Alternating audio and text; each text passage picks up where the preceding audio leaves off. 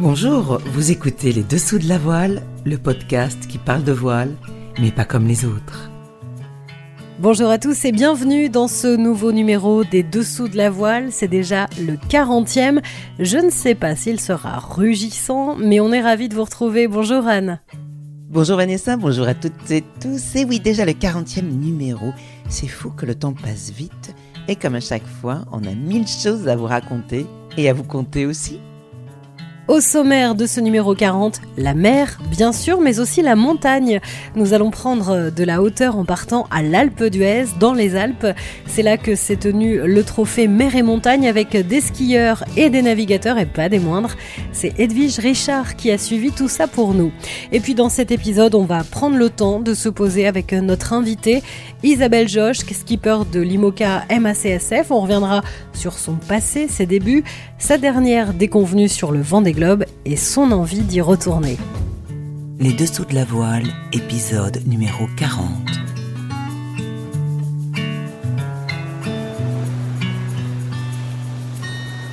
Et on va donc euh, commencer ce nouvel épisode en partant dans les Alpes pour prendre un petit peu le frais. À la fin du mois de janvier s'est tenu le trophée mer et montagne à l'Alpe d'Huez. Une idée absolument géniale, réunir deux univers qu'a priori tout opposent, mais qui ont finalement des tas de points communs. 15 équipes composées d'un marin, d'un montagnard et d'un enfant de la station étaient en lice. Et parmi les marins, il y avait Louis Duc, Yannick Bestaven ou encore Maxime Sorel. On les retrouve dans ce reportage en immersion signé Edwige Richard. C'est bon les enfants, on est prêts les équipes 1, 2, 3 et 4 Oui, oui. Attention, top C'est sous un ciel parfaitement bleu que je retrouve les 14 équipes pour la deuxième épreuve de la journée. Et au programme cet après-midi, c'est biathlon. Concrètement, chaque équipe doit effectuer le parcours en courant et s'arrêter sur la plateforme de tir et tenter d'atteindre les 5 cibles. Et autant Yannick Bestaven avait fait carton plein à l'échauffement, autant à l'heure de la compétition, le résultat est moins bon et forcément ça charrie. Tu m'as déjà, vu- déjà avec un fusil? Bah j'essaie, hein, je vais essayer, mais euh, ne déconcentre pas surtout. Enculé Allez Tranquille, tranquille. facile de charrier. Hein. Ça revient, faut tirer Allez, faut tire, tire, tire, vite. tire, tire Tire parce que là, Faut le camas qui va dérégler la carabine. Allez, souffle bien, souffle bien.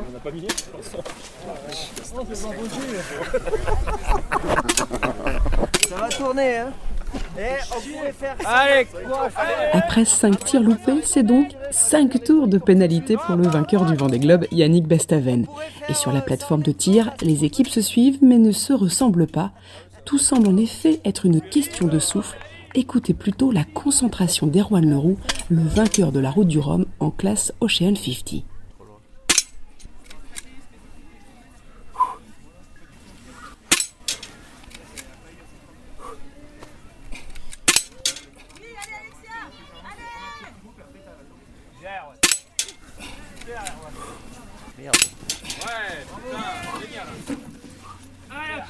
En attendant leur tour, les autres équipes se préparent et finalement ce qui peut servir sur les océans peut également servir dans le froid hivernal de la montagne, comme le confirme Louis Burton, engagé dans la dernière route du Rhum. Tu te déshabilles Ouais, je me, mets en, je me mets en collant. C'était collant utilisé pendant les trois premiers jours de la route du Rhum. Je suis content qu'il ait une utilité euh, qui puisse plonger dans le temps. Et le collant de Louis Burton n'est évidemment pas le seul lien qui unit les océans aux montagnes. Ces quatre journées de compétition sont avant tout quatre journées de partage et de rencontres. C'est ce que nous confient les skippers Thomas Ruyant, vainqueur de la route du Rhum en IMOCA, Louis Burton et Louis Duc, surnommé aussi Petit Louis. C'est génial, euh, j'ai un super, un super montagnard avec moi, Daniel Dulac. Et ouais, on s'éclate, euh, super ambiance, euh, des, belles épreuves. On a fait une super rando euh, hier avec des paysages magnifiques. Bah, c'est génial, je découvre. Moi, je suis un bisu et euh, en réalité, il y a un rythme euh, incroyable. Euh, aussi bien sportif que festif que culturel avec les films. C'est un truc de dingue, ça s'arrête pas. Euh, ouais, j'apprends plein de trucs, j'en bave, mais par contre c'est génial, c'est des super rencontres. Et c'est ça que moi je retiens, c'est qu'il y a des échanges énormes avec des gens euh, super, des vrais sportifs de très très haut niveau, qui font des trucs de barjo, même s'ils disent que c'est le contraire. Et moi je- En même temps, vous aussi, vous faites des, choses un peu euh, complètement folles. Non, nous on va faire des tours en bateau, on, se promène avec notre maison, donc au final, par rapport, pour moi, par rapport à ce qu'ils font, euh, on fait rien du tout. on rencontre plein de gens, euh, des voileux, des montagnards, on parle, on parle aussi de projets qu'on pourrait faire en commun et tout, donc c'est vraiment super, tout est, tous les ingrédients sont réunis. Et en 28 éditions, autant dire que les projets communs ont été nombreux, à l'image d'Aurélien Ducrot, champion du monde de ski freeride, devenu champion du monde en classe 40, ou encore le projet My One, ce voilier qui parcourt les océans avec à son bord des sportifs pour des projets sociétaux et environnementaux, et à la barre de ce voilier, Erwan Lolan, guide de haute montagne, grimpeur d'excellence et alpiniste. Vous l'aurez donc compris, les liens sont multiples. C'est d'ailleurs ce que nous confirme Ophélie David, la locale de l'étape et surtout la marraine du trophée aux sept titres de championne du monde de ski cross. Voilà, on se frotte régulièrement à quelque chose de plus gros, plus puissant que nous et je pense qu'il y a une certaine humilité qui nous, qui nous, qui nous unit. Alors ça donne quand même une sacrée base de points communs. Euh, je crois que quand on se parle, on a un peu le même langage, euh, on se comprend. Et, du coup, euh, et puis et puis il y a aussi quelque chose, c'est que voilà, comme je te le disais au tout début, on est face à quelque chose qui est plus puissant que nous. Ça t'apprend l'entraide, le partage. Et du coup, ben, clairement, quand on est dans des événements comme ça, c'est la mayonnaise, elle prend instantanément parce que le partage, c'est la base de, souvent de nos, de nos réussites. Pas souvent, tout le temps. Direction à présent l'ultime épreuve, le slalom. Sur le papier, les montagnards semblent évidemment à leur avantage, mais quand on s'appelle Yves Le Blévec, grand marin notamment en classe ultime, on ne redoute pas l'épreuve, même quand l'adversaire est l'une des légendes du ski alpin et accessoirement champion du monde de slalom. Ouais, je suis chaud, ouais. Je suis chaud, mais euh, je suis confiant parce qu'il n'a pas l'air très. Je sais pas s'il est très fort, euh, mon adversaire. Allez tient. Euh, la course de ta le champion du monde, là. Illustre inconnu. Voilà. Quand même la course de ma vie, tu vois. L'illustre inconnu n'est autre que le croate Ivica Kostelic, l'un des athlètes les plus titrés de l'histoire du ski alpin. Reste enfin une dernière compétition, mais pour celle-ci, pas d'image, pas de son et surtout pas de pression. Ou alors en boisson. Avec les jours qui s'accumulent, les soirées qui s'accumulent. Ah, les soirées, quelles soirées? Je pense non, mais, de, quoi de quoi parle-t-on? Il y a les trophées du jour et les trophées de la nuit. Ah oui. Il semblerait que tu excelles un peu plus dans l'un que dans l'autre. Ah, avec, avec ma, complice Perrine, euh, j'avoue que hier soir, on a été finisher dans, les, euh, dans la soirée. Donc euh, potentiellement, on peut être éligible au trophée de la nuit. Il y a du bon vivant au mètre carré. Et c'est bien là tout le secret et l'essentiel du trophée mer et montagne, une sacrée bande de potes composée de skippers, de skieurs ou encore d'explorateurs, tous avec les mêmes valeurs, se surpasser et surtout, surtout, partager.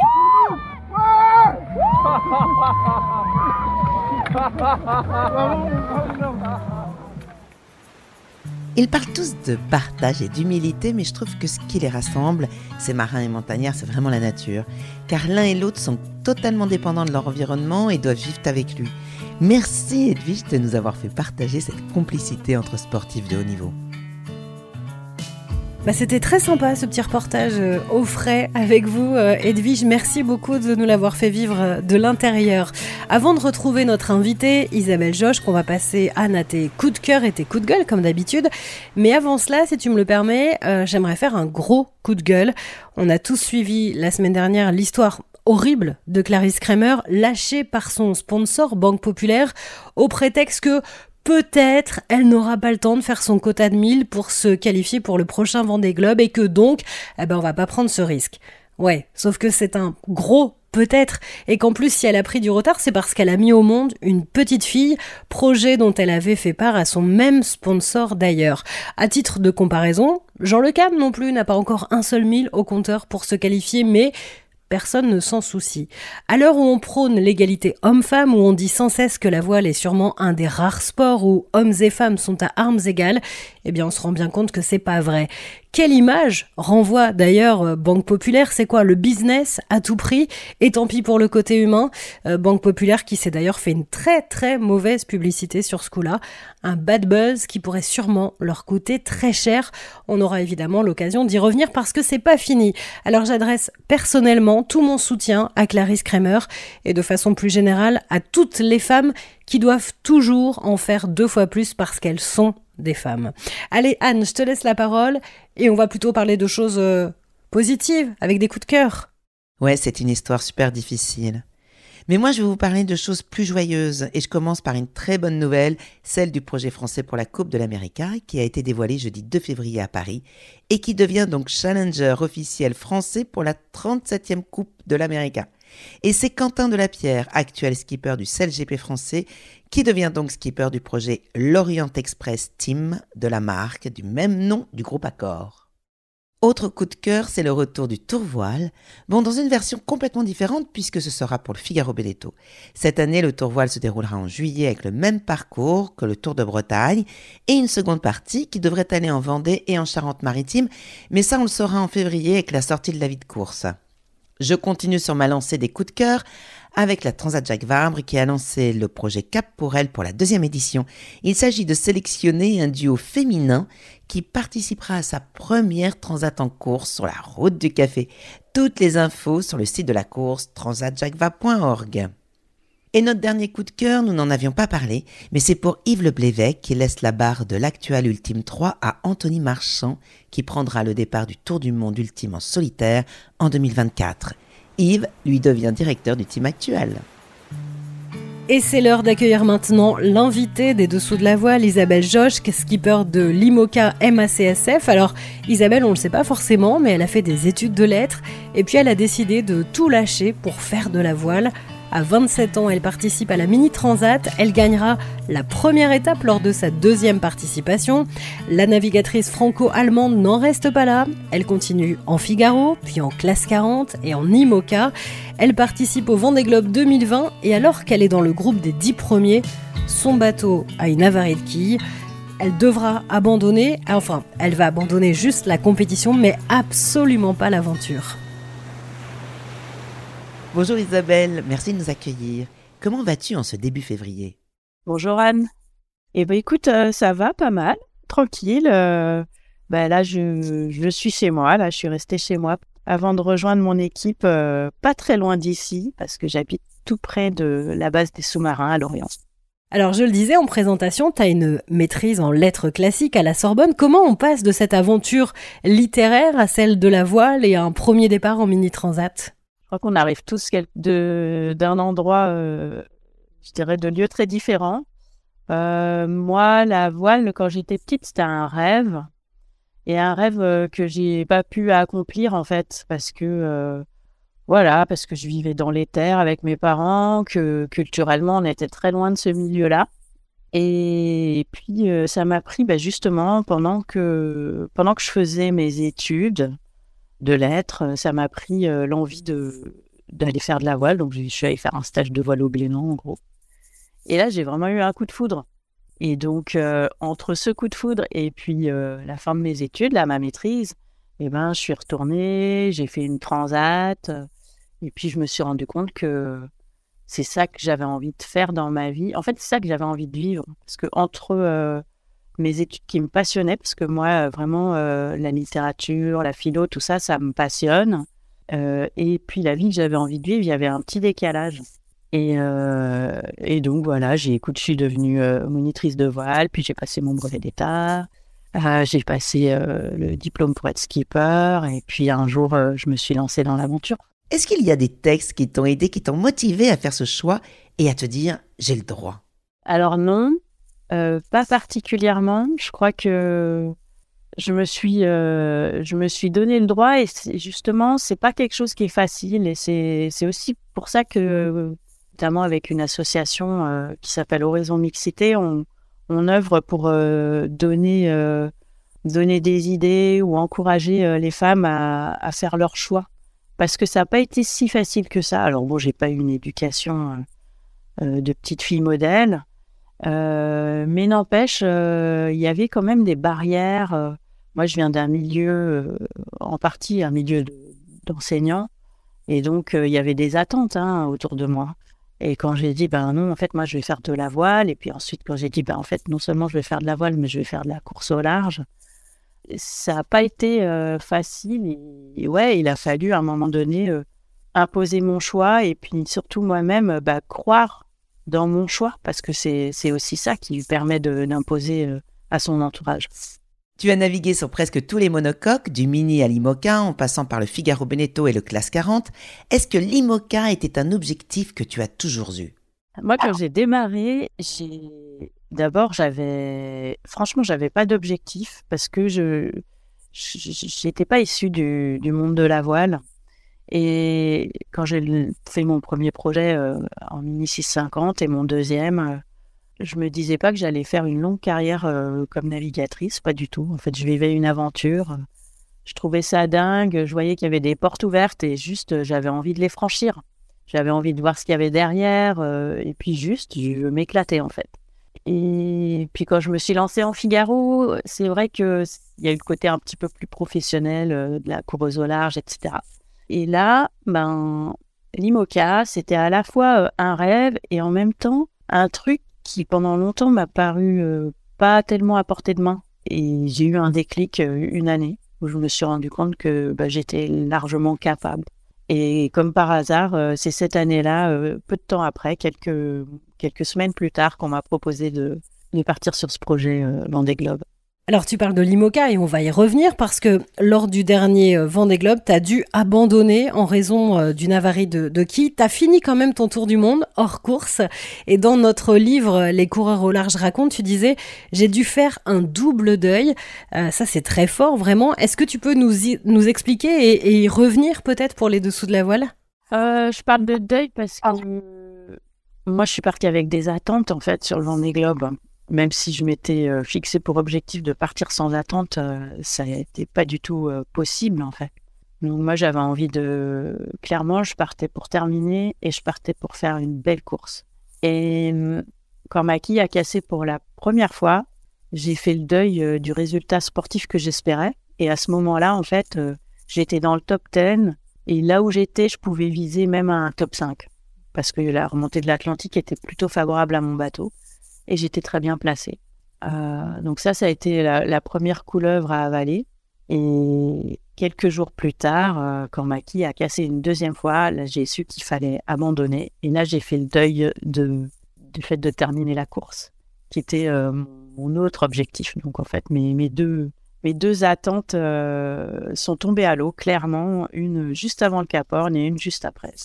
Aujourd'hui, tu repars sur le Vendée Globe 2024. C'est quoi l'objectif premier? La revanche sur ce qui s'est passé lors de la dernière édition, ou l'aventure, la folle aventure même qui se profile? C'est plutôt l'envie de partir sur, euh, plus qu'une folle aventure, une nouvelle aventure. Vraiment dans le côté euh, nouveau, c'est-à-dire que euh, non, c'est pas du tout l'idée de revanche. C'est marrant parce que quand je suis partie sur la route du Rhum, là, cette année, on m'a posé la même question parce qu'il y a quatre ans, mon bateau a dématé très rapidement après le départ de la course. Et donc, plein de gens qui me demandaient alors, tu viens prendre ta revanche? Et, euh, et c'était pas du tout mon état d'esprit. Mon état d'esprit, c'était de raconter une histoire différente, mais c'est, enfin voilà, c'est pas une question de revanche, quoi. Parce que euh, l'histoire différente, elle peut aussi euh, se terminer euh, en eau de boudin. Hein. De toute façon, on n'est jamais maître de ce qu'on va vivre. en tout cas, sur l'eau. En fait, moi, ce vent des globes, si je repars, c'est pour le vivre différemment, mais je dirais, évidemment, j'ai envie de terminer, j'ai envie de faire un bon résultat, ça, ça va de soi. Mais ce qui est le plus important pour moi, c'est comment je, je vais vivre le déroulé de la course. Et que là, je, là, je crois que j'ai vraiment quelque chose qui peut être euh, totalement différent de ma première expérience. Moi, cette course, je l'ai vécue euh, vraiment dans la difficulté. Euh, ça a été dur du début à la fin. Et j'ai eu l'impression, en fait, de passer mon temps à me battre. Je me suis battue contre moi-même, je me suis battue contre les avaries, je me suis battue contre les éléments. Et en fait, moi, j'ai envie de repartir et, j'ai envie justement de partir dans un état d'esprit complètement différent et d'aller vers quelque chose de plus fluide parce que je pense que c'est possible. Isabelle, comment tu fais pour repartir sur un Vendée Globe après ce que tu as vécu? Euh, T'arrives à mettre la peur de côté ou finalement ben, tu vis avec? Elles font partie de la vie, elles font partie de nos aventures.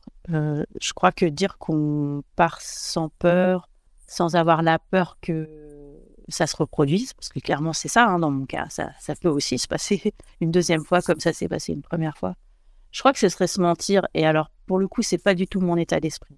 Donc oui, euh, il y a une part de moi qui va partir avec la boule au ventre et qui va se dire bah peut-être que ça va de nouveau euh, se terminer sur un, une histoire que que j'ai pas souhaitée. Mais c'est pas parce qu'à un moment donné euh, cette peur elle vient, elle me traverse et ok, elle me fait douter que elle va qu'elle va m'envahir en fait. Et donc oui, ça fait partie du jeu, mais il y a aussi une part de moi qui est, qui aujourd'hui beaucoup plus confiante en fait et qui, euh, qui croit euh, que ça peut aussi très bien se passer et que je peux aussi avoir beaucoup de chance. Parce que vraiment, je pense qu'il y a une histoire de chance dans la réussite sportive et que j'ai pas eu de chance euh, il y a deux ans et demi. Mais oui, je peux avoir de la chance et c'est un peu aussi ce que j'ai vu cette année sur la route du Rhum où il y a eu des moments durs, mais dans le fond, je pense que j'ai gardé un fond de sérénité. Et je mmh. crois que c'est vraiment ça que j'ai envie de vivre à nouveau euh, dans, dans deux ans. Tu es une femme de lettres, mais aussi de voix. Et pendant ton dernier Vendée Globe, tu faisais des podcasts et on te sentait plus à l'aise pour raconter tes courses à l'audio plutôt qu'en vidéo. Pour moi, il y a eu, euh, oui, il y a eu deux trucs sur Vendée. Il y a eu la vidéo, mais il y a, il y a eu aussi l'écriture, dont je te parlerai. Mais en tout cas, euh, ce qui est sûr, c'est que il y a eu, pardon, les podcasts et il y a eu l'écriture. La vidéo, c'est vraiment pas un, un média qui me qui est facile pour moi. Euh, je trouve qu'il faut tout maîtriser. Il faut maîtriser l'image, le son, ce qu'on va mmh. dire. Il euh, faut être spontané. Enfin voilà, c'est beaucoup de trucs qui sont pas simples pour moi. Et, euh, et on a une espèce d'obligation de faire des vidéos tout le temps. Moi, c'est clair, c'est pas très cool. Et j'ai remarqué que c'est beaucoup plus facile d'avoir un enregistreur et de choisir. Ah, là, j'ai un truc, j'ai envie de, partager un truc je le mets en route. Euh, il faut pas faire de cadrage, il faut pas euh, mettre euh, le, joli bonnet avec qui va bien, machin. En fait, il y a juste à allumer l'enregistreur et puis y aller. Donc c'est beaucoup plus facile et je me suis sentie à l'aise là-dedans et j'ai bien aimé. Je crois que j'aime bien aussi le fait de dévoiler une part de l'histoire, mais pas tout. Et quand on n'a que le son, moi j'aime bien la radio, j'aime bien les podcasts en général, justement, parce que euh, il y, a une part de mystère, on imagine le cadre, mais on l'a pas sous les yeux. Et je trouve que ça, c'est finalement, c'est enfin, c'est riche, quoi. Et, euh, et après, bah, tu as parlé de l'écriture. En fait, j'ai écrit des chroniques euh, pour l'humanité et j'ai bien aimé. Franchement, je me suis, je me suis bien éclatée. J'en écris toutes les semaines et je me suis rendu compte que, bah, en fait, sur, sur l'eau comme ça, on vit des choses tellement intenses que je sais pas, ça, ça ouvre les portes euh, aux, médias qu'on aime bien. Et moi, euh, bah, comme tu le sais, voilà, comme tu l'as dit, euh, j'aime la littérature, j'aime bien écrire. Et du coup, bah, je me suis aussi bien amusée là-dedans. Tu es très engagée, on le sait, pour la mixité. Et la voile, c'est un des rares sports mixtes. Mais quand tu vois que sur la dernière route du Rhum, par exemple, il y avait que 7 femmes sur 138 concurrents, comment tu réagis? J'ai envie de dire que je suis pas du tout étonnée que ça fait euh, pour ma part bientôt 20 ans que ça dure. Et en tout cas que je vois ça, que ça n'évolue que lentement. Il y a des évolutions quand même et il faut les saluer. Hein, mais qu'il euh, il y, a, y, a, tout un contexte euh, qui fait que c'est pas si facile en fait. On ne transforme pas une société en 5 ans, en 10 ans. Ça demande beaucoup, beaucoup de temps. Et je pense que s'il y a peu de femmes dans la course au large, c'est justement un problème de société et qu'il faut changer. Euh, il y a quelque chose de structurel à changer et ça ne se change pas comme ça du jour au lendemain. Si tu n'avais pas été navigatrice, tu aurais fait quel métier? Ah, euh, alors pendant longtemps, je me suis dit que si j'avais pas choisi euh, la mer, j'aurais choisi la montagne. parce que bah, c'est vrai que la mer, pour moi, c'était pas particulièrement naturel, mais j'avais un élan vers vers la, nature, vers euh, l'élément, quoi. Et aujourd'hui, euh, bah, figure-toi que je sais déjà qu'il y aura un après ma vie de navigatrice, que cet après euh, s'approche. Je fais bien attention à ne pas me projeter dans un nouveau métier tout de mmh. suite. Donc, je vais pas te répondre. ce que je veux, moi, c'est après mon Vendée Globe, faire le choix de changer de voie et me laisser le temps de vraiment voir ce qui m'appelle. Parce que j'ai choisi ce métier vraiment euh, comme c'était un appel du cœur. C'était un métier de passion. J'ai j'ai même pas choisi quoi. C'est ça s'est imposé à moi. Et je pense que euh, bah, mon prochain métier, alors ce sera peut-être pas un métier de passion euh, dans cette mesure-là, parce que quand même on y laisse des plumes, mais j'ai envie vraiment que ce soit pareil, un quand même un peu un cri du cœur. Merci beaucoup Isabelle d'avoir pris le temps de, de, nous répondre et de nous avoir ouvert les portes. Et à très bientôt dans les dessous de la voile. Isabelle, je la croise depuis des années, mais on ne s'est jamais vraiment parlé, et là j'ai bien aimé l'écouter. Elle est posée et très intéressante. Je serais bien restée plus longtemps avec elle pour échanger. Ouais, il y a un côté très humain, très euh, même philosophique parfois hein, quand on discute avec elle. Je précise que quand on l'a interviewée, on n'avait pas encore connaissance de l'affaire euh, Clarisse Kramer, sinon vous pensez bien qu'on lui aurait posé la question. Elle a d'ailleurs réagi euh, chez nos amis et confrères de Tip Shaft. Elle dit ainsi "Ce qui arrive à Clarisse me fait beaucoup de peine. Ça se passe aujourd'hui dans la course au large, mais c'est un reflet de notre société dans laquelle les femmes n'ont clairement pas les mêmes droits que les hommes. S'il y a encore des gens qui se demandent pourquoi, il y a aussi peu de femmes dans des sports comme le nôtre. Ils ont sous leurs yeux une des réponses à leurs questions. Fin de citation. Allez, côté agenda, Hans, ça donne quoi pour les prochaines semaines? Alors c'est assez calme en ce mois de février. En classe 40, la septième étape de la Globe 40 entre Récif et Grenade est partie dimanche 5 février. En voile olympique, en ce moment à Lanzarote, donc du 9 au 17 février, il y a la Lanzarote International Regatta qui accueille six séries olympiques, donc les 4-7, les 49ers, les 49ers FX, les NACRA 17 et les IQ Foil hommes et femmes. Et puis sinon, on va parler de ceux qui sont un peu en mer. Il y a les concurrents donc de The Ocean Race qui sont dans l'Atlantique Sud et qui devraient arriver au Cap en Afrique du Sud d'ici une semaine. Et quant aux concurrents de la Golden Globe Race, vous savez cette course où il n'y a absolument aucune communication, c'est la Sud-Africaine Kirsten Neuschafer qui est en tête à l'approche du Cap Horn. C'est la fin de notre numéro 40. Merci de nous avoir suivis. Merci à notre invitée Isabelle Joschk. Merci aussi à Edwige Richard pour le reportage à l'Alpe d'Huez. Merci à toutes et tous rendez-vous dans 15 jours. Et n'oubliez pas de parler de nous autour de vous. Merci. On vous rappelle que les dessous de la voile est à écouter et à télécharger sur toutes les plateformes de podcast. Partagez-le, parlez-en, n'hésitez pas à nous laisser aussi des messages. Hein. On est sur Facebook, sur Twitter, sur Instagram. Et puis euh, si vous voulez réagir à des reportages, s'il y a des navigateurs dont on parle peut-être pas assez, eh bien dites-le nous, on essaiera de faire le maximum. Merci de nous avoir suivis, on vous embrasse et à très bientôt. Les dessous de la voile, un podcast d'Anne Millet Olivia Masson et Vanessa Lambert, préparé avec l'aide de Enora Lucas, Soazic Guéot, notre attaché de presse. Nous remercions nos partenaires, Laurent Jonker qui nous aide à la technique, Nicolas Gilles et l'agence Désigne pour la création de notre logo et Tanguy Conque pour notre générique avec le morceau And I Wonder.